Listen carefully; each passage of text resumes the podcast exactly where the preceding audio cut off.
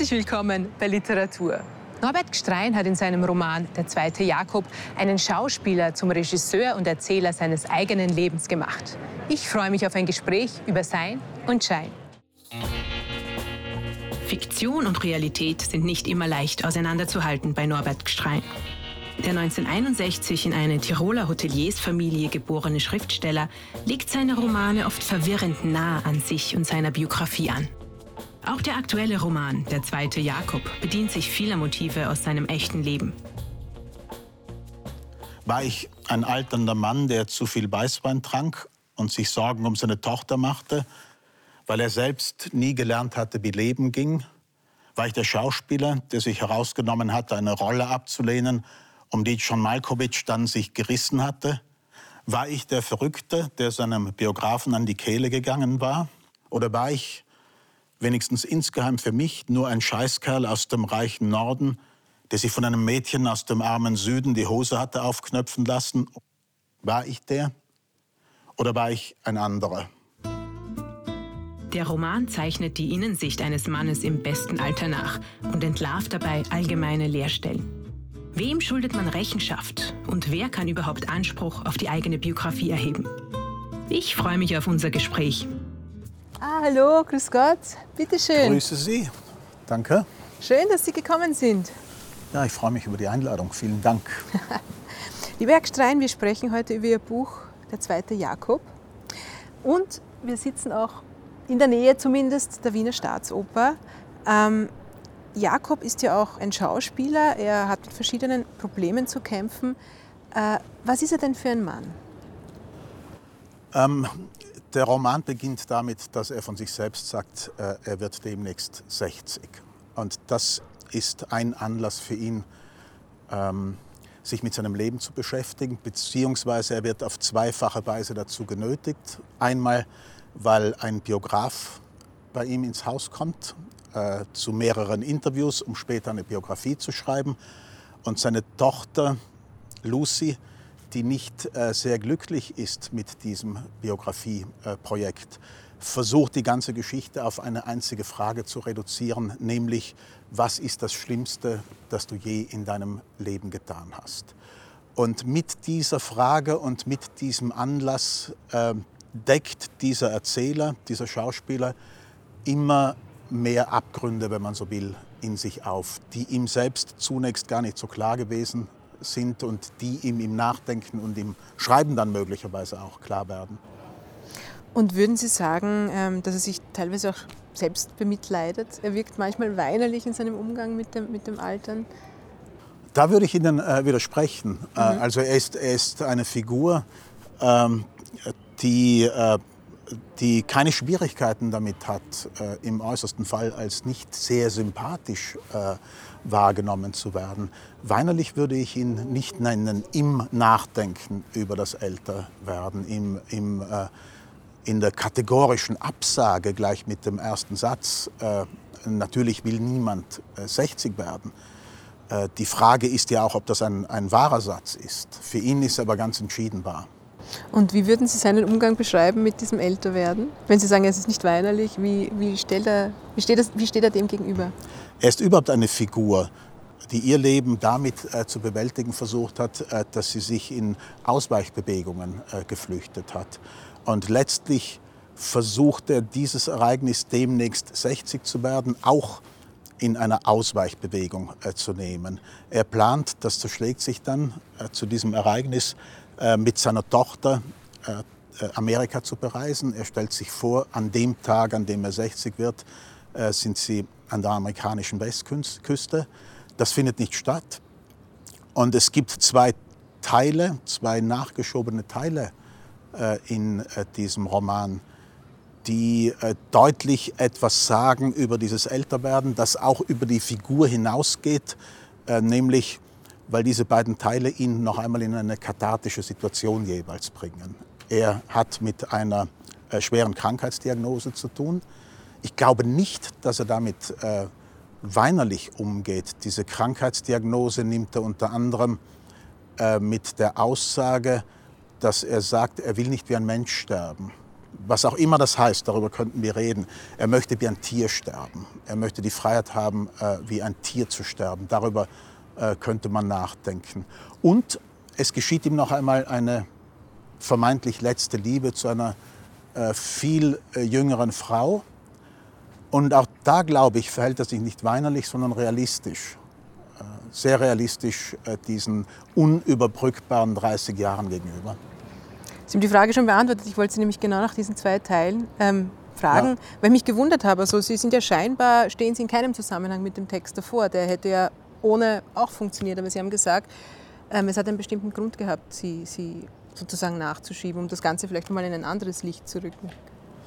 Äh, die Idee ist dann noch einen, einen äh, dritten Zugang äh, zu einer Biografie zu liefern. Die beiden anderen sind ja schon genannt. Der Biograf, die Frage der Tochter und dann noch einmal die zwei zentralen möglichen Ereignisse in einem Leben. Zudem ist das eine, eine Art Marotte von mir geworden, dass ich zumal in den letzten drei Romanen immer noch Zusatzkapitel, meinetwegen, man kann sie auch Bonuskapitel nennen, anhänge, die manchmal vermeintlich wenig mit dem äh, sonstigen Textkorpus zu tun haben, aber die den noch einmal, wie ich glaube, in, in, in einen ganz anderen Blickwinkel äh, stellen. Ein anderer wichtiger Punkt im Buch ist ja auch, Sie haben schon angesprochen, dass Jakob mit einem Biografen spricht, der ihm wahnsinnig unsympathisch ist und der soll seine Biografie verfassen. Unter anderem ist er ihm deswegen unsympathisch, weil Jakob das Gefühl hat, dass er ihm die Kontrolle über, über das eigene Leben, über die eigene Biografie, über das Schreiben der eigenen Geschichte aus der Hand nimmt. Hat man diese Kontrolle überhaupt jemals? Die hat man natürlich nicht und Jakob in diesem Roman wäre wahrscheinlich gar nicht schlecht beraten, äh, wenn, er, wenn er den äh, Biografen schreiben ließe. Weil der Biograf, und das ist eigentlich sein äh, Problem damit, würde eine kontrollierte Normbiografie schreiben. Und was Jakob selbst tut, ist einfach ein, ein Kontrollverlust. Er erzählt Dinge von sich selbst, bei denen man denken würde, die könnte er manchmal besser verschweigen. Der Biograf deckt ja gar nichts auf. Er würde einfach eine Biografie schreiben, wie er schon zwei andere Biografien geschrieben hat. Das heißt einmal im Roman, dass er manchmal die gleichen äh, Sätze verwendet und jedes Leben einfach auf ein normierbar darstellbares Leben äh, zurückführt. Dagegen äh, begehrt Jakob auf und er ist wahrscheinlich noch ein wesentlich problematischerer äh, Charakter, weil die ganze Tendenz, die in ihm angelegt ist, ist eigentlich eine Auslöschungstendenz. Die Wahl ist nicht die Wahl zwischen dieser Biografie und jener Biografie, sondern die Wahl bzw. seine bevorzugte Wahl wäre, überhaupt keine Biografie äh, zu bekommen. Ja, ich habe das auch so gelesen, dass er sich vielleicht auch davor schreckt, ähm, vielleicht doch in so eine Normbiografie zu passen letztendlich. Äh, natürlich. Und, und äh, die, die Flucht ist aber auch eine Flucht, wie schon gesagt, in, in äh, viel problematischere Bereiche, aber vielleicht auch in interessantere Be äh, Bereiche, weil er sich selbst näher zu kommen versucht und dabei gleichzeitig aber auch immer fremder wird, weil er, äh, je mehr er äh, von sich wahrzunehmen scheint, umso mehr auch entsetzt zu sein scheint, was da zutage kommt in seinem Leben. Ich finde, das Buch kann man auf ganz unterschiedliche Art und Weise lesen. Man könnte sagen, es ist ein Buch über einen Mann, der nicht altern will. Man könnte sagen, es ist ein, teilweise ein Road-Movie oder es ist ein, ein Buch über Schuld und, und fehlende Sühne. Wie würden Sie es denn lesen? Das ist eine äh, unglaublich schwierige Aufgabe, ein Buch, äh, das man geschrieben hat, auf, auf einen Klappentext äh, zu re reduzieren. Wenn ich es zusammenzufassen hätte, äh, würde ich natürlich äh, versagen das äh, ist ja die Strategie, die Frage, äh, auf die Frage, äh, worum geht es in einem Buch, damit zu antworten, es einem Leser, einer Leserin in die Hand zu drücken, hier lesen Sie. Das heißt, im Grunde muss ich, auf, muss ich überfordert auf die Frage reagieren. Es ist, ich kann natürlich einiges sagen, es ist die fiktionale Biografie eines Mannes, der sich auch auf zwei verschiedenen Ebenen in, in einer in untergehenden Männergesellschaften äh, bewegt. In der Tiroler Männergesellschaft und in einer äh, Männergesellschaft in Texas an der amerikanisch-mexikanischen Grenze, wo der zweite Roman, äh, wo der zweite Strang dieses Romans spielt. Man könnte auch sagen, vielleicht auch in Teilen der Kunstszene.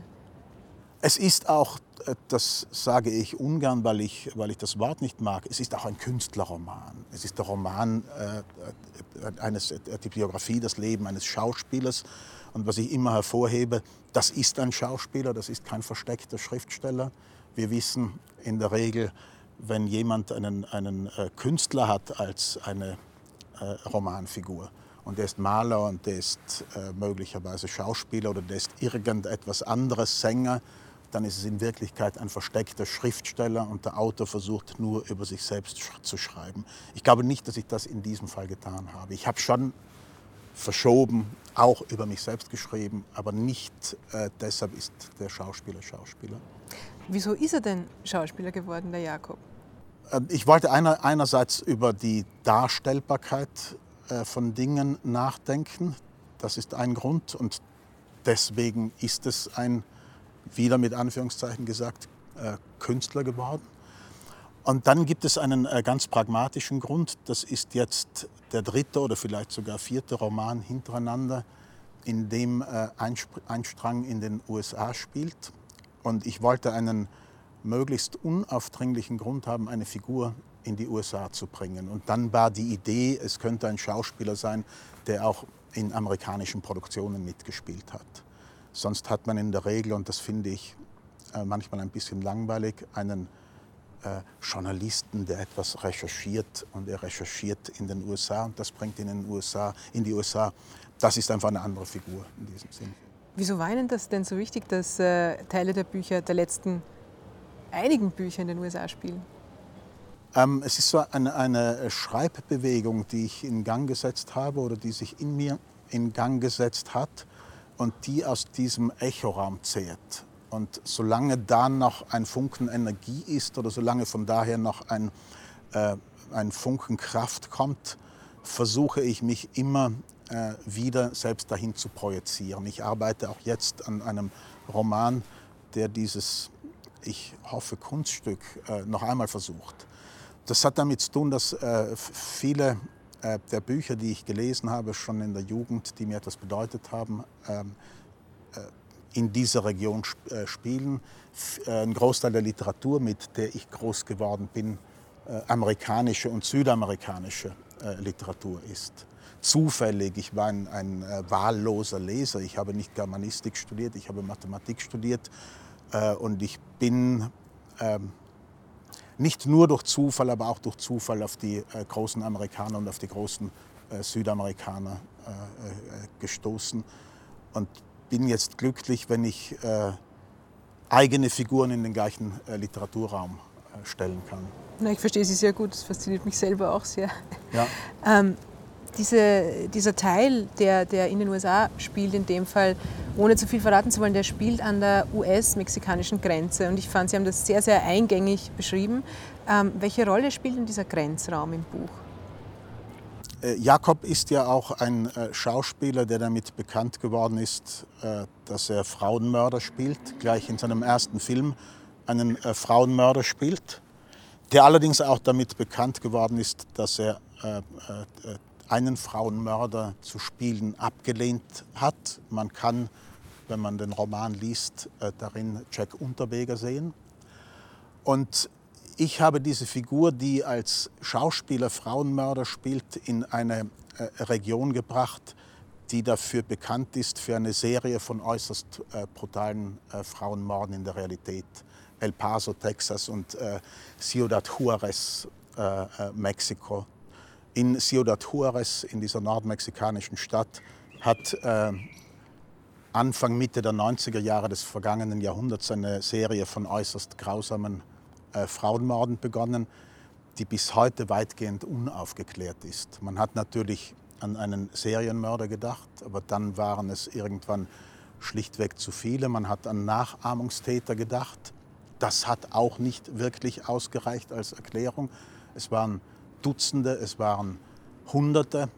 Und irgendwann hatte man die Erklärung, und das ist die beste Erklärung dafür, und die schlimmste Erklärung, die furchtbarste Erklärung, äh, diese Frauen sind dort umgebracht worden in einem rechtslosen Raum, in einem weitgehend rechtlosen Raum, weil man sie umbringen konnte, weil äh, die Aufklärungsquote gegen Null tendiert hat und äh, es, es dadurch einfach einen, einen, einen gewissermaßen gesetzlosen Raum gegeben hat, in denen äh, sich äh, Männer, natürlich nicht alle Männer, in denen es einfach Männer gegeben hat, die das als Chance begriffen haben, ihre äh, Rechnungen, ihre scheußlichen äh, Rechnungen zu begleichen. Ich habe diese Figur, äh, meine Hauptfigur Jakob, in diese problematische Region gesetzt und habe versucht, ähm, eine Situation herbeizuerzählen, in der ich zeigen kann, in der ich zu zeigen versuche, dass es extrem schwierig ist, nicht ganz nah an ein Schuldigwerden äh, heranzukommen, wenn man sich in einer solchen Region äh, bewegt und nicht sich sehr vorsieht, äh, dass man nicht in jedem einzelnen Augenblick gewissermaßen das Richtige tut. Sie haben schon erwähnt, ähm, es ist ein Künstler, ein Schauspieler, aber kein Schriftsteller. Gleichzeitig haben Sie gesagt, ein bisschen sind Sie schon drinnen. Ähm, wie sehr stecken Sie denn, denn in dem Buch? Ähm, weil ich jetzt in mehreren äh, Romanen äh, schon äh, mit Abspaltungen äh, meiner eigenen Person äh, arbeite. Äh, so kann man es vielleicht sagen. Es sind, es sind Abspaltungen meines Ichs, die Bruchstücke meiner Herkunftsbiografie mitbekommen. In der Regel auch verschoben. Das heißt, man kann das nicht eins zu eins auf Wahrheit in der Realität abklopfen. Und die äh, Geschichten, wenn man so will, in die ich äh, diese Figuren hineinsetze, haben in zweifacher Weise etwas äh, mit mir zu tun. Es, sie haben äh, einerseits damit zu tun, weil ich äh, damit meinen Sehnsüchten, meinen Obsessionen äh, nachgehen kann, aber weil ich auch meine Befürchtungen damit bannen kann. Das sind also Parallel- und Gegenfiguren gleichzeitig, so kann man es vielleicht sagen. Und wie geht es Ihnen damit, wenn Sie als äh, Norbert Gstrein mit Ihren Hauptfiguren verwechselt werden? Die, äh, der Versuch ist ja dadurch, äh, dadurch ein, äh, es, es zu verhindern oder mindestens verhindern zu wollen, dass, man, äh, dass ich mit einem extremen Formwillen arbeite. Und daraus eigentlich ersichtlich sein müsste, es ist Literatur. Dennoch äh, kann einem passieren, äh, dass, äh, dass äh, eine äh, solche Fehllektüre passiert. Damit muss man dann im äh, Zweifelsfall leben. Es geht sogar so weit, dass ich manche dieser Stellen selbst sehr ungern laut vorlese und sie dennoch laut vorlese, weil ich von einem Mann ich sage, wenn ich vorlese, das ist beim Schreiben leichter gewesen, ähm, in Situationen ihn ich sagen lasse, in denen er sich nicht sehr anständig verhält. Einmal beispielsweise mit einer jungen äh, Fabrikarbeiterin an der mexikanisch-amerikanischen Grenze. Wenn ich diese Stelle vorlese, wenn ich sie vorlese, wird mir selbst unwohl dabei, ich sagen zu müssen. Und wäre es dann nicht einfacher, das ganz zu entfremden? Das ist eine Möglichkeit. Ich habe auch äh, damit experimentiert, aber es bekommt schon eine äh, spezifische Energie für mich, dass ich es genau aus dieser äh, Perspektive erzähle. Es interessiert mich dabei ein Ich-Erzähler, der an den äußersten Rand dessen geht, was man von sich selbst noch zu erzählen bereit ist. Weil wenn er jeweils noch einen Schritt weiter ginge, dann äh, würde er sich in extreme Probleme bringen, weil man den Eindruck haben kann, wenn er jetzt noch mehr erzählt, dann erzählt er von sich als einem Kriminellen. Herr Gstrein, heute leben Sie in Hamburg und Ihre Arbeitswohnung hat Fenster nach drei Seiten hin. Ähm, wieso brauchen Sie diese Weite? Was bedeutet das für Sie? Also ich habe die, äh, über all die Jahre die, die verschiedensten Arbeitszimmer gehabt. Jetzt habe ich ein, ein sehr komfortables Arbeitszimmer äh, wie Sie sagen, mit Fenstern nach drei Richtungen, fast nach allen Vieren. Ich sehe über die Dächer von Hamburg. Das ist ein altes Speicherhaus. Und äh, wenn man mich nicht zwingt, werde ich da nicht mehr rausgehen, weil ich äh, dadurch die Notwendigkeit äh, viel weniger empfinde, mich zuerst äh, stundenlang, meistens den halben Tag lang auf der Straße herumzutreiben, äh, bis ich mich an den äh, Schreibtisch wage. Im Augenblick äh, stehe ich am Morgen auf, spaziere durch die Stadt, gehe die Treppe hinauf und komme nicht mehr aus diesem Schreibzimmer heraus. Und Sie sollen, wenn Sie das hören, das genauso hören, als hätte das ein glücklicher Mensch gesagt. Das heißt, Sie surfen sozusagen auf der literarischen Welle die Formulierung müsste ich mir sehr genau durch den Kopf gehen lassen, weil da untergraben Sie mich äh, wahrscheinlich auf riskante Weise. Aber das heißt sozusagen, Sie sind literarisch gerade sehr produktiv. Äh, das kann man, glaube ich, sagen, weil ich äh, jetzt drei Romane publiziert habe in schneller Folge, in hoffentlich nicht verdächtig äh, schneller Folge. Man handelt sich ja im äußersten Fall das Prädikat eines Vielschreibers ein oder eines Schnellschreibers. Niemand will ein Vielschreiber sein, niemand will ein Schnellschreiber sein. Es gibt aber äh, Werke in der Weltliteratur, die ich unter anderem deswegen bewundere, weil sie in schneller Folge entstanden sind. Es ist ja nicht zwingend so, dass äh, wenn jemand sich zehn Jahre Zeit nimmt, dass, dann auch, dass das dann auch notwendig äh, äh, besser ist. Es gibt keine festen äh, Kategorien. Man muss damit aufhören, sich selbst unter einen Verdacht zu stellen. Ich hätte mich früher unter einen Verdacht gestellt, hätte ich in dieser schnellen Folge Bücher publiziert. Früher habe ich auch mehr an den Mythos geglaubt, man müsse um ein Buch ringen. Man müsse es im Schweiße seines Angesichts schreiben beziehungsweise man müsse, wenn man äh, das Gefühl von Gelingen habe, dieses Gefühl von Gelingen unter einen Verdacht stellen. Das tue ich im Augenblick nicht. Recht haben Sie. Vielleicht gehören die Bücher ja auch einfach zusammen vom Subtext. Ja, Sie haben schon gesagt, das sind alles Bücher, wo Sie, wo Sie einen Teil von sich selbst irgendwie hineingeschrieben haben die gehören sehr zusammen, dass, äh, dass man sie auch so sehen kann, dass die äh, Frucht eines jeweils neuen Buches schon im jeweils Vergangenen äh, liegt und dass diese Frucht dann einfach noch einmal aufgehen äh, muss. Das wird irgendwann ein, ein Ende nehmen. Äh, jetzt schaue ich mir dabei zu, wie das ist und schaue mir nicht ungern dabei zu. Wir haben schon kurz über Hamburg gesprochen. Ähm, jetzt sind Sie wieder kurz in Österreich für eine Lesereise. Wie nehmen Sie denn die Mentalitätsunterschiede wahr zwischen dem hanseatischen Deutschland und dem alpinen Österreich? Jenseits äh, aller Klischees äh, äh, genieße ich an Hamburg, und das ist jetzt nicht spezifisch deutsch möglicherweise, dass ich mich sehr in Ruhe gelassen fühle, dass ich da als Autor lebe und die äh, Stadt Hamburg äh, kümmert sich nicht um mich. Äh, das gibt mir alle Möglichkeiten zu tun, was ich, was ich tun will. Das wäre vielleicht in Österreich ähm, ähnlich, aber nicht im gleichen Ausmaß. In Österreich würde man wahrscheinlich mit, mit größerer Dringlichkeit, ist auch schon ein viel zu kräftiges Wort, wissen, dass ich hier lebe und also sollte ich mich vielleicht als Autor, als Schriftsteller im öffentlichen Raum benehmen, eine Rolle finden. Und ich bin froh, dass ich im öffentlichen Raum äh, überhaupt keine Rolle haben muss. Jetzt habe ich Ihre Frage natürlich nicht beantwortet, weil das nicht äh, Mentalitätsunterschiede sind, sondern einfach Unterschiede in der Situation, äh, wie sich für mich äh, die Möglichkeit in Hamburg äh, zu leben äh, in den Vergleich setzt zu einer Möglichkeit, irgendwo in Österreich zu leben irgendwo in Österreich. Sie stammen ja aus Tirol, sind jetzt aber schon sehr lange nicht mehr dort äh, wohnhaft. Wie fühlen Sie sich denn, wenn Sie jetzt wieder nach Tirol fahren? Ähm, ich äh, komme in der Regel äh, drei, viermal im äh, Jahr äh, zurück nach Tirol. Und immer wenn ich da hinkomme, komme ich gern hin.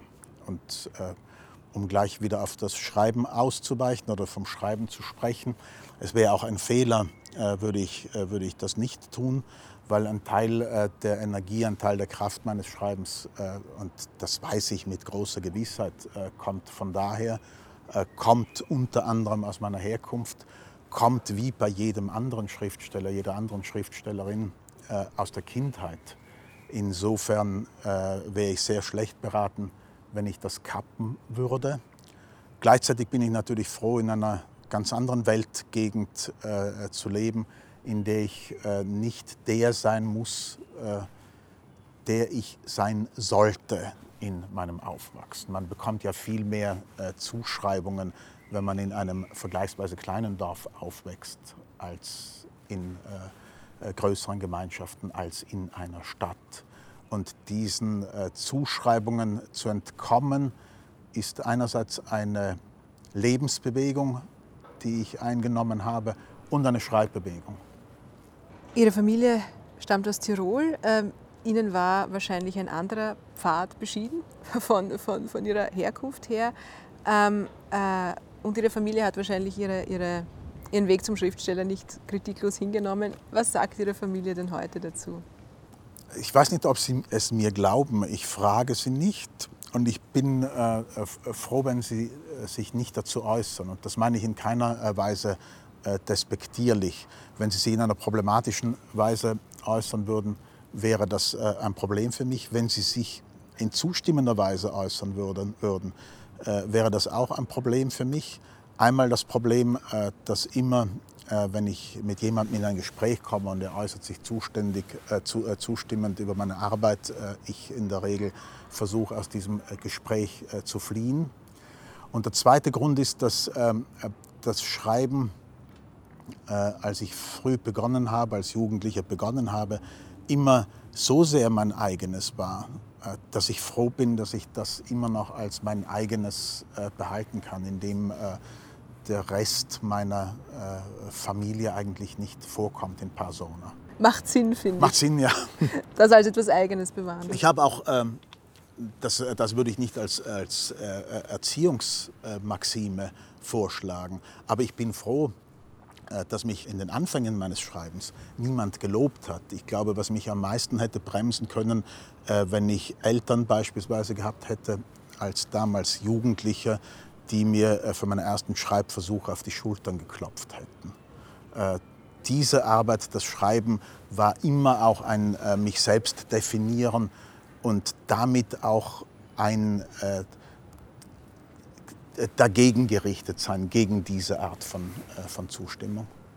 Gut, das empfindet wahrscheinlich jeder anders, aber es ist gut, dass es, dass es so funktioniert hat. Und es hat ja offensichtlich funktioniert. Eine Frage habe ich noch an Sie. Sie gehen ja jetzt auch im 60. Geburtstag entgegen. Ähm, was bedeutet denn das für Sie? Wie gelassen gehen Sie damit um? Äh, darauf gibt es wahrscheinlich äh, keine gute Antwort. Ich könnte äh, mich jetzt in nur Gelassenheit hineinreden und ich könnte mich in Panik hineinreden. Und aus beiden Erklärungsversuchen würde ich nicht gut herauskommen. Ich mache dann, das habe ich schon einmal versucht und das wiederhole ich jetzt, mathematische, pseudomathematische Ausweichversuche, dass 60 an und für sich für mich keine sehr schöne Zahl ist weil es keine Primzahl ist und weil ich Primzahlen liebe. 59 ist eine Primzahl, 61 ist auch wieder eine Primzahl. Das heißt, äh, es geht eigentlich nur darum, über diese eine Zahl hinwegzukommen. Und dann gibt es zwei Nachbarzahlen, die, die sehr schön aussehen. Das ist doch eine gute, entspannende Perspektive. Das ist eine gute Perspektive, ja. Sie haben mir ja heute auch eine Buchempfehlung mitgebracht. Was ist es denn geworden? Ein Lyrikband, John Burnside, Anweisungen für eine Himmelsbestattung. Gedichte, wieso ist es gerade ein, ein Poesiebuch geworden? Weil dieses Buch seit vielen Monaten auf meinem Schreibtisch liegt und ich eigentlich keinen Schreibtag beginne, ohne wenigstens ein paar Zeilen äh, in diesem Buch gelesen zu haben. Manchmal ein Gedicht, manchmal auch äh, mehrere Gedichte. Es ist eine schöne Vorstellung, dass ich aus dieser Sprache, aus der englischen Sprache, in meine eigene Arbeit komme. Äh, John Burnside ist ein Autor, dem es gelingt, er ist haupt, nicht hauptsächlich, ich habe ihn zuerst als Romanautor kennengelernt, er ist aber auch ein Autor, dem es gelingt, in, der, in den äh, Gedichten, in seiner Lyrik, äh, Räume zu öffnen, wie ich es in der Lyrik gar nicht für möglich gehalten habe. Räume neben der beschriebenen äh, Realität, die manchmal ins Transzendente, im äußersten Fall sogar ins fast Religiöse gehen. Und diese Gedichte sind gleichzeitig, was man kaum glauben mag, auf diesem kleinen Raum, den ein Gedicht hat, ungeheuer zeitgesättigt. Und danach schaue ich mir in der Regel auch Prosa an. Was macht ein Autor, was macht eine Autorin mit Raum und Zeit? Und das Erstaunliche ist, dass ich das, was ich sonst in der Prosa beobachte, bei John Burnside sogar in seinen Gedichten beobachten kann. Ich fand es interessant, was Sie gesagt haben, dass es Ihnen quasi hilft, von der englischen Sprache dann in die deutsche zu gleiten, sozusagen aus der Entfremdung sich dem eigenen wieder zu nähern. Es gibt in, äh, im Englischen, insbesondere in Gedichten, äh, eine Zeitform, die wir nicht in dieser Schönheit haben. Present Progressive. Also wie übersetzen Sie beispielsweise Coming down the street und dann geht der Satz weiter. Ähm, Sie übersetzen das, als ich die Straße herunterkam, während ich die Straße hinunterging, die Straße hinuntergehend und nie treffen Sie äh, dieses Zeit- und Lebensgefühl, das wenigstens ich empfinde, wenn ich ein, äh, einen Satz in dieser Zeitform im, im Englischen äh, lese. Und von dieser Empfindung möchte ich möglichst viel in mein eigenes Schreiben transportieren. Und ganz allgemein, was macht für Sie gute Lyrik aus? Nichts, nichts, an, nichts, nichts so viel anderes als, als äh, gute Prosa, dass sich äh, ein äh, Werk einfach seine, seine eigenen Kriterien miterschreibt. Das heißt, es gibt ein Formbewusstsein und dieses äh, Formbewusstsein übersetzt sich in Form, die äh, dem äh, eingeschrieben ist. Die äh, Kriterien sind nicht so sehr andere, äh, die ich an, an äh, gute Lyrik und die ich an gute Prosa anlege. Das hört sich sehr spannend an. Ich freue mich über die Empfehlung. Dankeschön. Für heute fällt der Vorhang, aber keine Sorge, denn bald schon heißt es wieder Bühne frei für neue spannende Stoffe. Bis bald bei Literatur.